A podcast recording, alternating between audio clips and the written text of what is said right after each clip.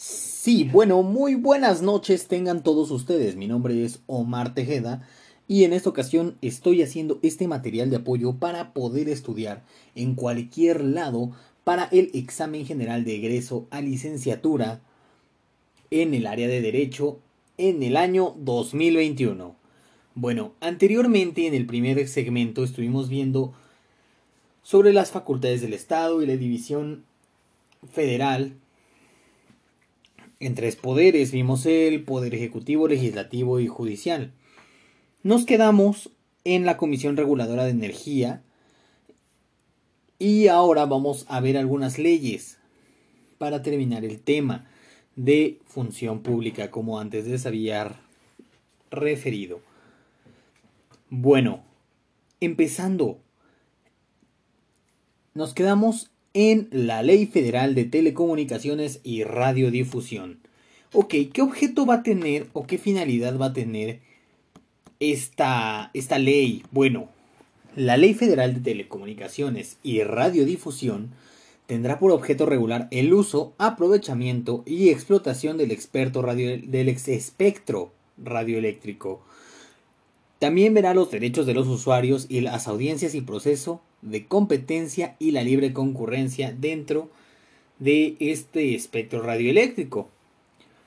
De ella van a, ser un, van a ser un instituto, el Instituto Federal de Telecomunicaciones. Ahora, este Instituto Federal de Telecomunicaciones, ¿qué competencia va a tener? Bueno, esta competencia se encuentra en el artículo 28 de la Constitución. Entre esas facultades se encuentran las siguientes facultades. La primera va a ser el uso, aprovechamiento y explotación del espectro radioeléctrico. La segunda, la competencia económica en materia de telecomunicaciones y radiodifusión.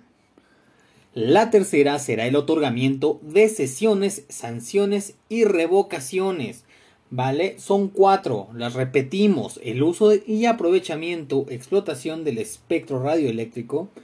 Dos, La competencia económica en materia de telecomunicaciones y radiodifusión. Y tres, El otorgamiento de sesiones.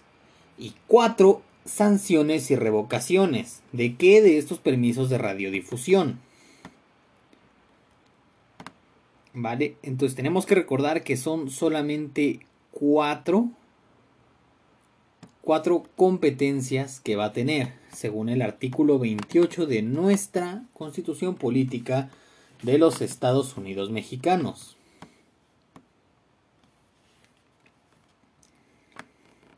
Pasemos a la siguiente, la siguiente es también muy importante, de hecho es de las más importantes en la, en la vida diaria y va a ser la Ley General de Salud.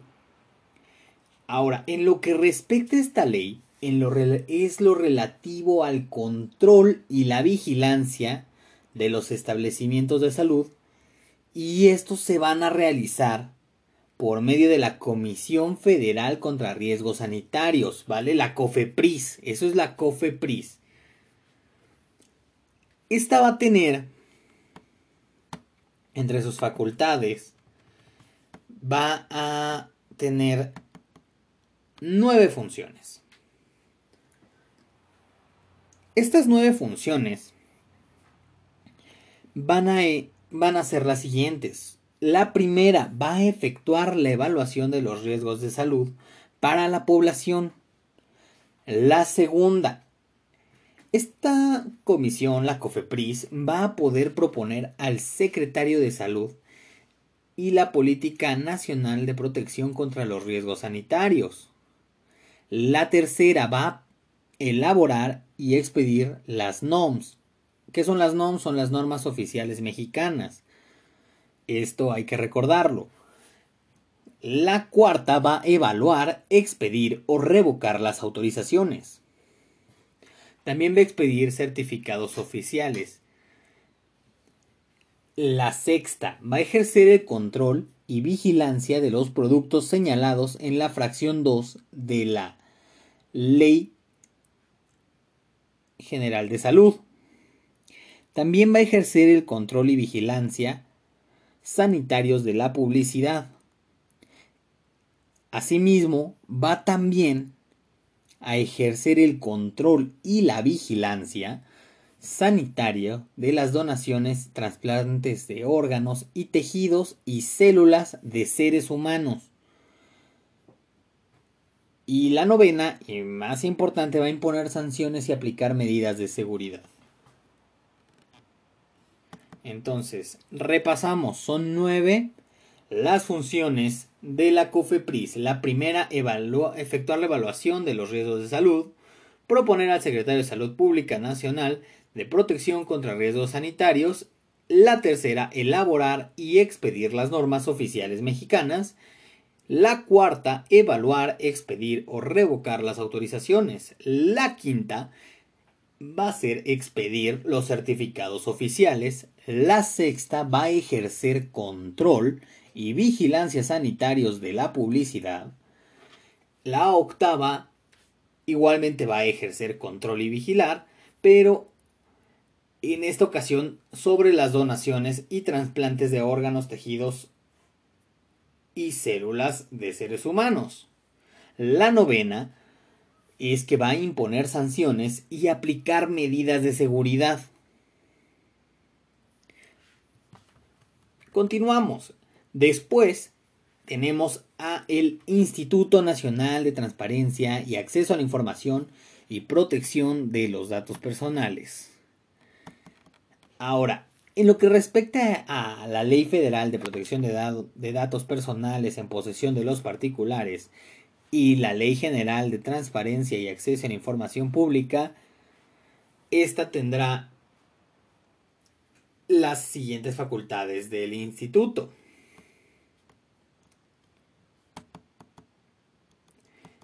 Van a ser, en esta ocasión van a ser cinco, cinco facultades. La primera va a conocer y resolver los recursos de revisión interpuestos por los particulares en contra de las resoluciones de los sujetos obligados en el ámbito federal. La segunda, conocer y resolver los recursos de inconformidad que interpongan los particulares en contra de las resoluciones emitidas por los organismos garantes en las entidades federativas que determinen la reserva, confidencialidad, inexistencia o negativa de la información. Van a interponer, en su tercera facultad, cuando así lo aprueben, la mayoría de sus comisionados acciones de inconstitucionalidad en contra de las leyes de carácter federal, estatal o del Distrito Federal. Eh, cuando éste existía, actualmente es la Ciudad de México así como los tratados internacionales celebrados por el Ejecutivo Federal, los cuales fueron aprobados por el Senado de la República, siempre y cuando estos vulneren el derecho de acceso a la información. La cuarta va a establecer y ejecutar las medidas de apremio y sanciones. Y la quinta va a realizar el procedimiento de verificación. ¿Vale? Son cinco de este Instituto del INAI. Después vamos a ver nuestro siguiente tema, que es el ámbito de competencia estatal o local. Ahora, con lo que respecta al gobierno en el fuero local, cada estado podrá tener, según lo establecido en el artículo 116 de la Constitución Política de los Estados Unidos Mexicanos, 1 su propia división de poder ejecutivo, legislativo y judicial. 2. Manejar su propio presupuesto. Y 3. La fiscalización estatal. 4. También va a tener tribunales administrativos. Estos van a resolver controversias administrativas locales y responsabilidades administrativas siempre y cuando sean locales. La quinta, van a contar con un órgano procurador de justicia, eso quiere decir el MP estatal, Ministerio Público estatal, y también van a contar con su propia constitución local. La séptima y última es que el gobernador podrá contar con sus secretarías de estados. Las vamos a repetir, son siete. Siete facultades, siete siete cosas que va a poder tener cada estado en su competencia estatal. Van a tener su propia división de poder ejecutivo, legislativo y judicial. Eso quiere decir que cada estado va a tener un gobernador, un congreso y sus órganos judiciales. También va a manejar su propio presupuesto. Esto quiere decir que ellos tienen la facultad de decidir a dónde van los fondos públicos y a qué se van a destinar. También tienen la fiscalización estatal, van a procurar el pago de sus impuestos para poder seguir teniendo el presupuesto suficiente en teoría para lo que el Estado necesite. También el cuarto van a ser tribunales administrativos. Van a resolver controversias administrativas y responsabilidades administrativas siempre y cuando sean locales. 5. La quinta. Van a contar con un órgano procurador de justicia, en este caso hablamos del Ministerio Público Estatal. Sexto, van a contar con su propia constitución local. Esto no importa de qué estado estemos hablando, todos los estados tienen una constitución. La séptima es que el gobernador siempre pondrá contar con sus secretarías de estados. Pasemos al siguiente. El siguiente es el ámbito de competencia municipal.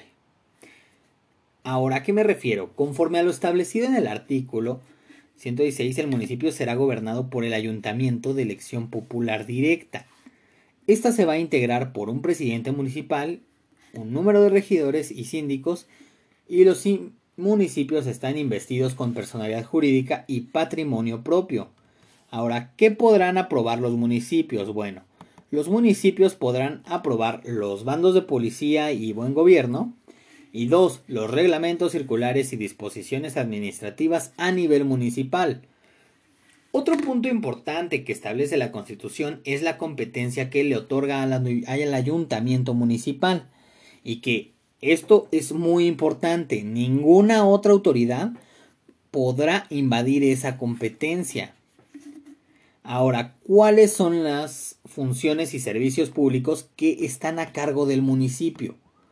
Bueno, son varios. El primero es que tendrá el servicio de agua potable, drenaje y tratamiento y alcantarillado a su disposición de aguas. También tendrá el alumbrado público, el mercado y centrales de abastos que se encuentren dentro del municipio, panteones, el rastro municipal y también calles, parques, jardines y todo su equipamiento. Y la séptima, la más importante, cada municipio tendrá a su cargo, a su disposición, el servicio de seguridad pública. Por eso existe una policía municipal. Ahora, en este mismo orden de idea, recuerden que los municipios podrán administrar libremente su hacienda, serán ejercidos directamente por el ayuntamiento y obviamente la manera de obtener sus ingresos será de la siguiente manera. La primera, con contribuciones relativas a la propiedad inmobiliaria. Esto quiere decir fraccionamiento, división, consolidación, traslación y mejora. 2. las participaciones federales. Y 3. Los ingresos derivados de la prestación de servicios. O sea, van a ganar dinero del agua que tú pagas o del predial que tú pagas. Otro punto importante que hay que resaltar sobre las facultades que tienen los municipios, de acuerdo a las legislaciones locales y federales, son las siguientes. La primera, van a formular, aprobar y administrar la zonificación y planes de desarrollo urbano municipal. La segunda, van a intervenir en la regularización de la tenencia de la tierra urbana. 3. También tendrán facultades sobre la utilización de uso de suelo. 4. Otorgarán licencias y permisos para construcciones. Y quinta, los municipios pueden participar, mejor dicho, tienen la facultad de participar en la creación y administración de zonas de reservas ecológicas y en la elaboración y aplicación de programas de ordenamiento en esta materia. Ahora, en lo que respecta a los cargos públicos, tenemos que considerar las responsabilidades que pudieran tener los servidores públicos y bueno, en cuanto a estas responsabilidades, la ley que las regula es, pasando a otro tema, es la Ley General de Responsabilidades Administrativas. Su principal función es establecer las responsabilidades administrativas, sus obligaciones y las sanciones aplicables. Esta ley impone a los servidores públicos la responsabilidad de presentar, esto es muy importante, la Ley General de Responsabilidades Administrativas impone a los servidores públicos la responsabilidad de presentar su declaración patrimonial y de intereses, así como su declaración fiscal anual.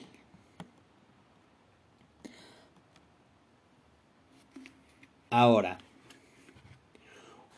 otro punto de vista importante a resaltar son los tipos de faltas administrativas que pueden existir.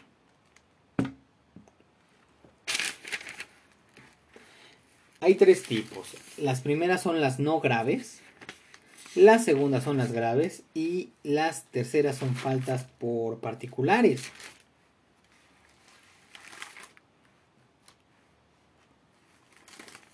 ¿Vale?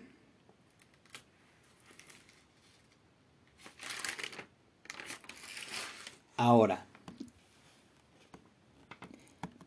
sigamos adelante. Existen los derechos y obligaciones. Este es el tercer tema de esta unidad llamada función pública. ¿Qué objetivo tiene? Identificar las obligaciones y los derechos de las personas sometidas a su jurisdicción y las instancias ante las cuales éste se hace exigible.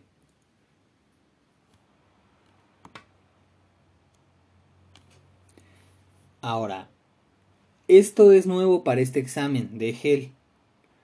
Ahora, se busca evaluar si el sustentante tiene los conocimientos básicos sobre los derechos que tiene uno como miembro de la sociedad, así como las obligaciones que se deben cumplir.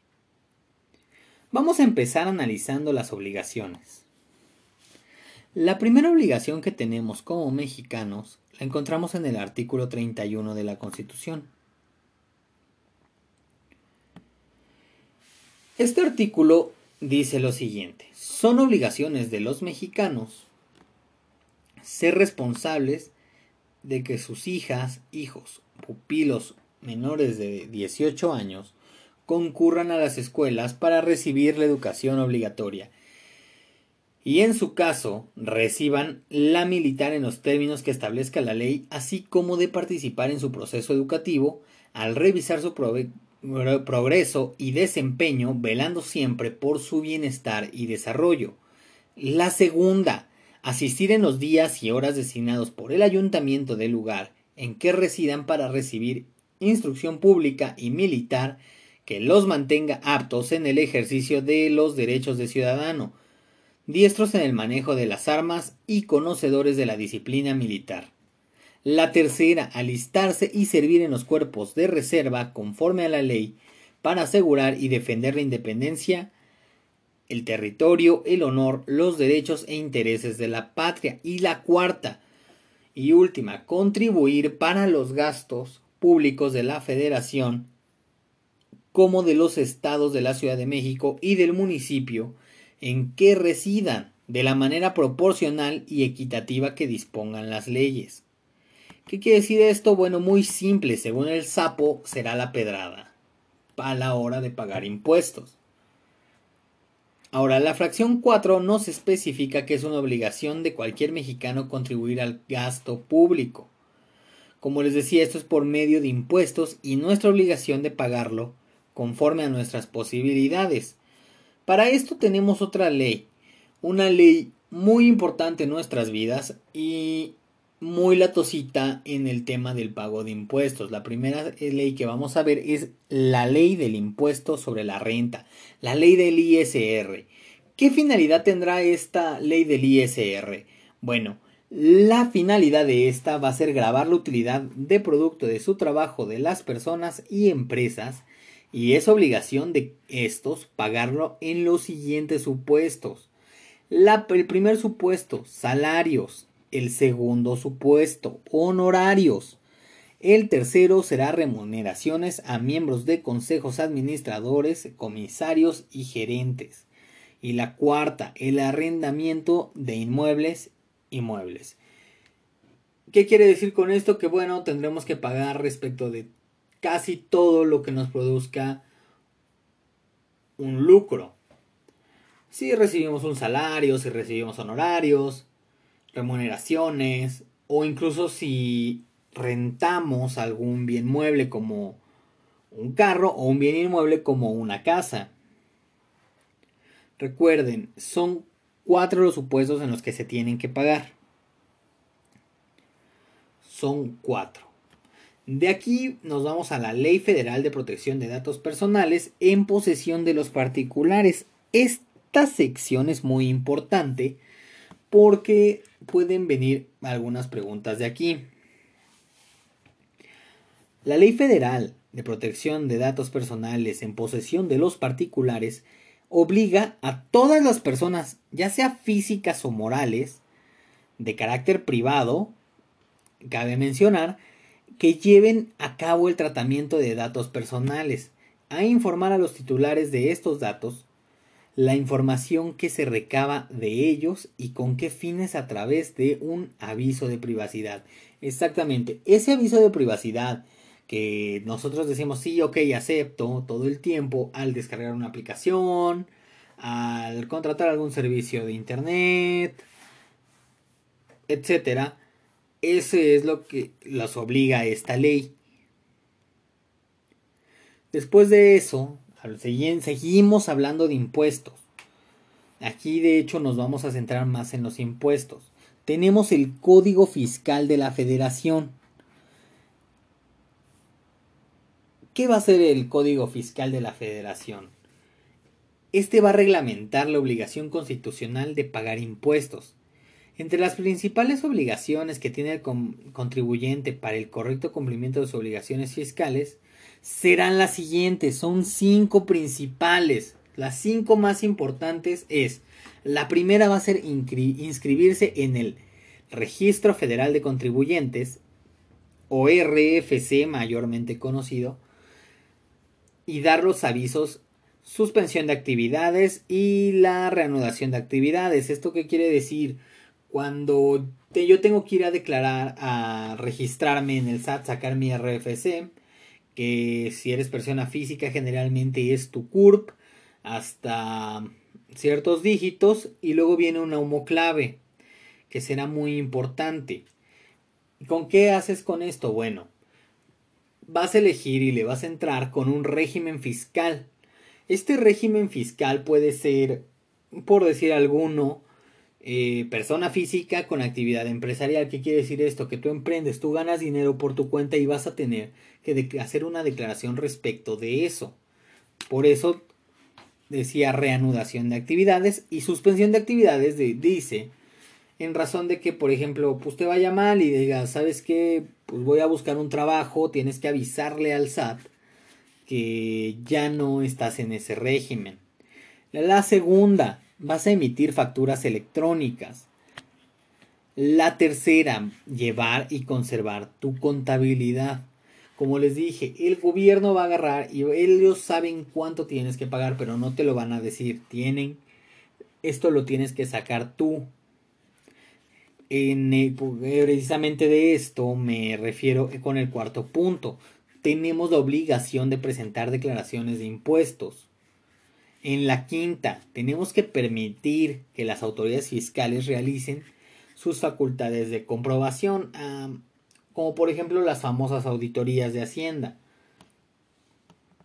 Ahora, ¿qué autoridad es la encargada de vigilar el correcto cumplimiento de dichas obligaciones? Bueno, este va a ser el SAT, el satánico, como le dicen. ¿Qué quiere decir SAT? SAT es el Servicio de Administración Tributaria. Este va a velar y va a procurar que nosotros cumplamos estas cinco obligaciones. Las voy a repetir de nuevo. Las cinco obligaciones que tenemos los mexicanos a la hora de pagar impuestos es inscribirse al registro público, registro federal del contribuyente, perdón, y dar los avisos de suspensión de actividades o de reanudación de actividades. 2. Emitir facturas electrónicas. 3. Llevar y conservar la contabilidad. 4. Presentar declaraciones. La quinta, permitir que las autoridades fiscales realicen sus facultades de comprobación. Pasemos al siguiente tema. El siguiente tema, ya que analizamos estas obligaciones, que son más importantes, son de las más importantes que contemplan las leyes, vamos a analizar los derechos que contemplan diversos cuerpos legales. El primero de ellos será la Constitución Política de los Estados Unidos Mexicanos. La Constitución Política de los Estados Unidos Mexicanos nos establecerá los siguientes derechos. Voy a mencionar algunos de todos los que nos da la Constitución, pero estos son los más importantes si nos centramos un poquito en el tema del EGEL. El primero que tenemos que, que analizar, que aprender, que memorizar y que comprender es el artículo 3. El artículo 3 es el derecho universal a la educación. El artículo 4 es el derecho a la alimentación la salud, al medio ambiente, al agua, a la vivienda y a la cultura. ¿Ok? El artículo 4 nos da el derecho a la alimentación, salud, medio ambiente, agua, vivienda y cultura. Ahora, el artículo 5. El artículo 5 nos da el derecho a la libertad del trabajo. Es en el que nos dice que todos podemos dedicarnos a lo que nosotros queramos. El artículo 6, la libertad de expresión. La libertad de expresión es muy importante y se contempla en el artículo 6. El artículo 7, que va muy relacionado con el 6, la libertad de imprenta. El artículo 8 se refiere al derecho de petición. El artículo 9 nos da el derecho a la posesión de armas. Perdón, el 9 da derecho a la asociación y el 10 a la posesión de armas. Los voy a repetir al final otra vez. Espero perdonen este error. Bueno, el artículo 11 nos da derecho a la libertad de tránsito. El artículo 16 nos habla de la fundamentación y motivación de los actos de autoridad. El artículo 27 nos hablará del derecho a la propiedad y el 123 al derecho al trabajo. Los voy a repetir nuevamente. En los artículos que nos vamos a centrar para cuestiones de este examen es el Artículo 3. El derecho universal a la educación. Artículo 4. El derecho a la alimentación, salud, medio ambiente, agua, vivienda y a la cultura. El artículo 5. A la libertad de trabajo.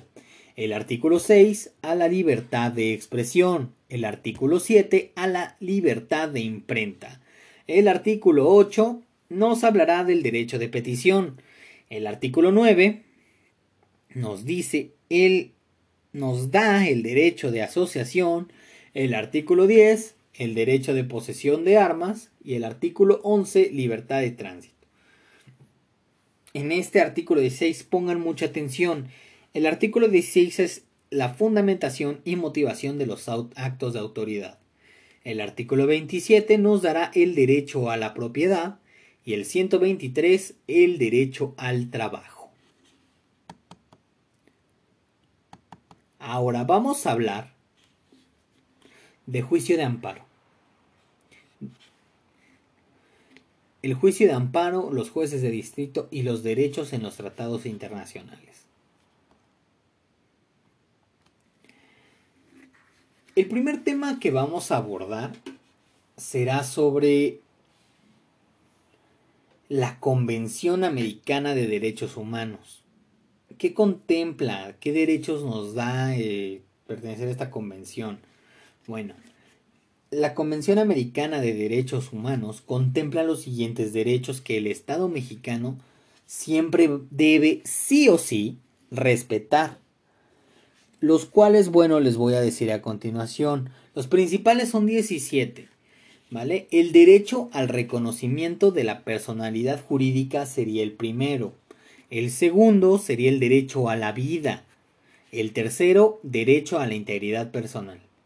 El cuarto, la prohibición a la esclavitud y servidumbre. El quinto, el derecho a la libertad personal. El sexto, garantías judiciales. El séptimo, el principio de legalidad y retroactividad.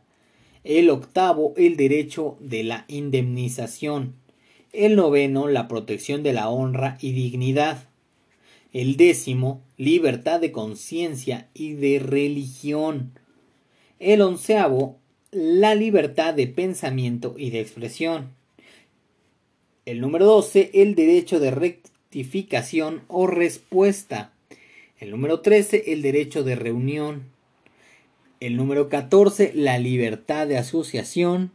El número 15, el derecho al nombre. Número 16, derecho a la nacionalidad. Y por último, el número 17, el derecho a la propiedad privada. Ahora, ¿qué pasa si el Estado mexicano no cumple con los compromisos contraídos en la convención?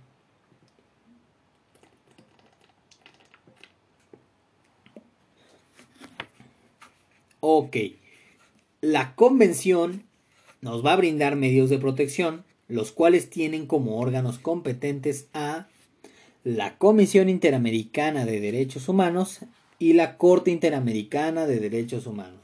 Yo sé que los nombres se parecen bastante, pero tienen diferentes funciones. De hecho, esas funciones se las voy a decir a continuación. ¿La qué va a ser la comisión? Va a tener dos funciones. Formular recomendaciones a los gobiernos de los estados y la segunda solicitar de los gobiernos de los estados miembros que le proporcionen informes sobre las medidas que adopten en materia de derechos humanos. Esas son las principales funciones de la comisión. Ahora, la corte. La corte es muy diferente. La corte tiene como funciones principales tres. La función contenciosa, la función consultiva y la tercera función de dictar medidas provisionales. Ok, dejando claro este tema, nos pasamos al Estatuto de Roma de la Corte Penal Internacional. En este estatuto se instituye la Corte Penal Internacional. Esta va a ser una institución permanente y va a estar facultada para ejercer su jurisdicción sobre personas respecto de los crímenes más graves de trascendencia internacional, esto será pues a lo mejor que seas un nazi o una persona definitivamente malvada y que tus consecuencias sean de carácter internacional. Ahora, ¿a qué me refiero? ¿Qué, ¿Qué, crímenes tendrá competencia esta corte? Bueno, el primero, el crimen de genocidio. El segundo, los crímenes de lesa humanidad. Como tercero, los crímenes de guerra. Y cuarto, el crimen de agresión. Ahora bien, vamos a analizar las leyes que aplican en el ámbito interno de México en relación a los derechos. El primero que vamos a ver es la ley de consulta popular. Tiene por objeto regular el procedimiento para la convocatoria, organización, desarrollo, cómputo y declaración de resultados de la consulta popular y promover la participación ciudadana en las consultas populares. Hace poco hubo un ejercicio llamado consulta popular respecto de enjuiciar a los expresidentes. Ahora, esta ley federal de consulta popular establece el derecho que tienen las personas para participar en la toma de decisiones sobre temas de trascendencia nacional o regional competencia de la federación. Después de esto volvemos a los impuestos. Pero esta vez como derecho. Tenemos la Ley Federal de Derechos del Contribuyente. ¿Qué va a hacer esta ley? Bueno, esta ley tiene por objeto regular los derechos que tienen los contribuyentes en sus relaciones con las autoridades fiscales. Son varios derechos que voy a mencionar, en este momento son 13, 13 los que voy a mencionar. Y bueno, vamos a empezar con el primero. Tenemos derecho a ser informados de los alcances legales al cumplir las obligaciones fiscales por las autoridades fiscales. El segundo tenemos derecho a obtener las devoluciones impuestas.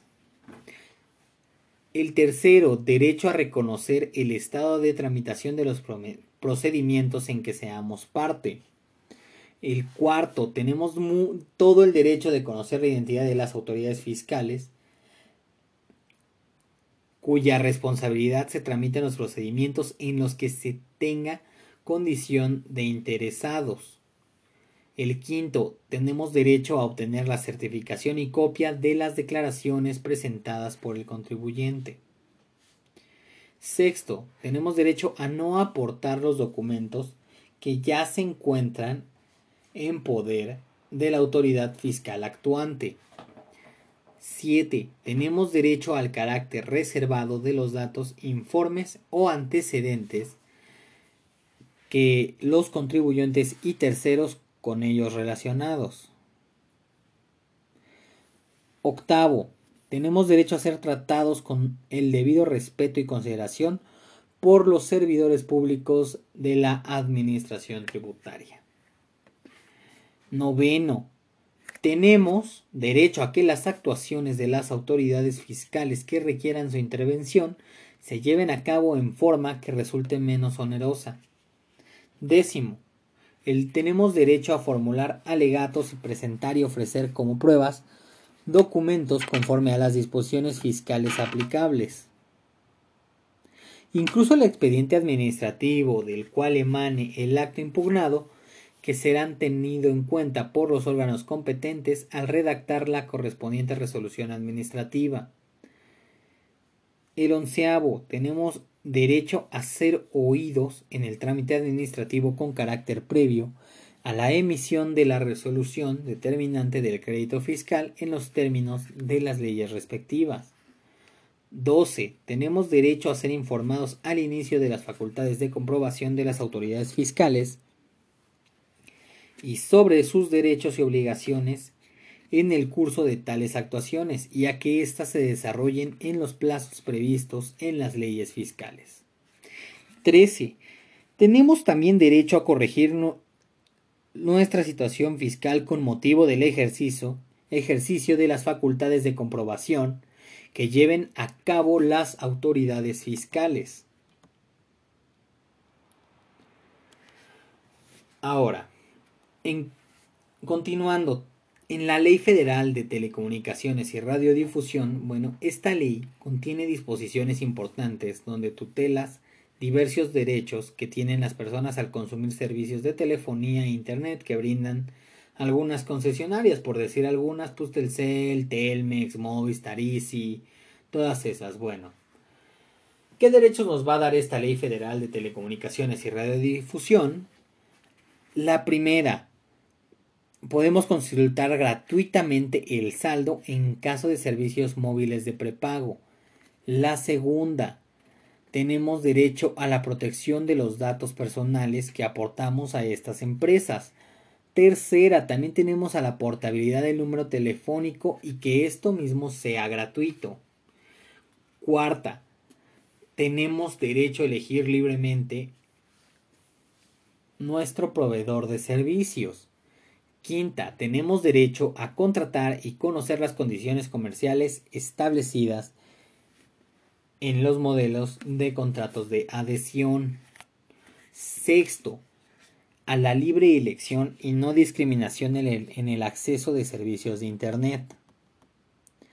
Séptimo, a ser notificados por cualquier medio, incluido el electrónico, de cualquier cambio en las condiciones originalmente contratadas. ¿Qué quiere decir con esto? Que a lo mejor nosotros contratamos 10, pero nuestro paquete pues dice, no, sabes que ya 10 es muy poquito y les vamos a dar 15, tenemos derecho a ser notificados en cuanto a ese cambio.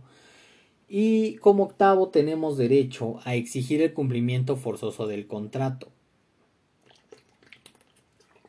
¿Qué quiere decir?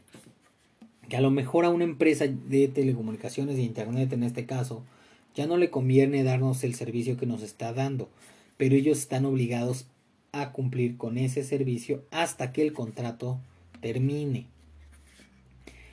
Noveno, tenemos derecho a solicitar y obtener el desbloqueo del equipo terminal cuando concluya la vigencia del contrato o se haya liquidado su costo.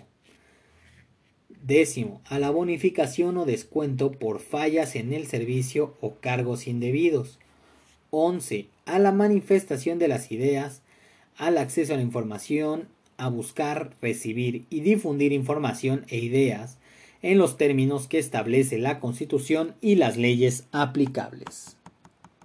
También vamos a tener derecho a que cuando se haya suscrito un contrato de adhesión solo se pueda cambiar por otro acuerdo de las partes. Lo repito, a que cuando se haya suscrito un, un, contrato de adhesión solo se pueda cambiar a otro por la voluntad o acuerdo de las partes. Ahora, ¿qué instancias van a proteger y tutelar estos derechos? ¿Ante quién vamos a reclamar que, nos, que se nos ha violado alguno de estos derechos? Bueno, el primero va a ser a la Procuraduría Federal del Consumidor o la Profeco, o dos al Instituto Federal de Telecomunicaciones.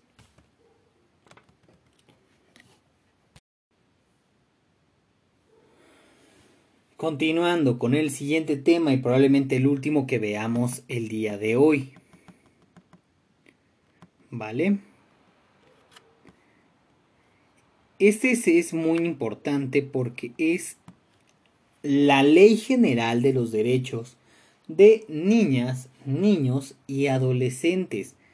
¿Qué función va a tener esta ley? Bueno, la principal función que tiene esta ley es reconocer a niñas, niños y adolescentes como titulares de derechos y establecer mecanismos para su protección. ¿Cuáles son los derechos que los niños, niñas y adolescentes tendrán? Bueno, el primero de ellos y el más importante es el derecho a la vida, a la paz, a la supervivencia y al desarrollo. Dos, tendrán derecho de prioridad. Tres, también tienen derecho a la, a la identidad. 4. Tienen derecho a vivir en familia. 5. Tendrán derecho a la igualdad sustantiva. 6. Tendrán derecho a no ser discriminados. 7. Tendrán derecho a vivir en condiciones de bienestar y un sano desarrollo integral. 8 también tendrán derecho a una vida libre de violencia y a la seguridad e integridad personal. 9. También tendrán derecho a la protección de la salud y a la seguridad social. 10. Derecho a la inclusión de niñas, niños y adolescentes con discapacidad. 11. Tendrán derecho a la educación. También el descanso y el esparcimiento será un derecho de los niños, niñas y adolescentes. 13. También van a tener derecho a la libertad de convicciones éticas, pensamiento, conciencia, religión y cultura. También tendrán derecho de la libertad de expresión y acceso a la información, derecho a la participación, derecho de asociación y reunión, derecho de intimidad, y derecho a la seguridad jurídica y al debido proceso. También será un derecho de las niñas, niños y adolescentes migrantes. También tendrán derecho de acceso a las tecnologías de la información y comunicación. Ahora, ¿quién tutela estos derechos? Bueno, será la Procuraduría de Protección de Niñas, Niños y Adolescentes de cada entidad federativa, de cada estado. Ahora sí la última. la ley de transparencia y acceso a la información. La principal función de esta ley va a ser proteger el derecho humano de acceso a la información.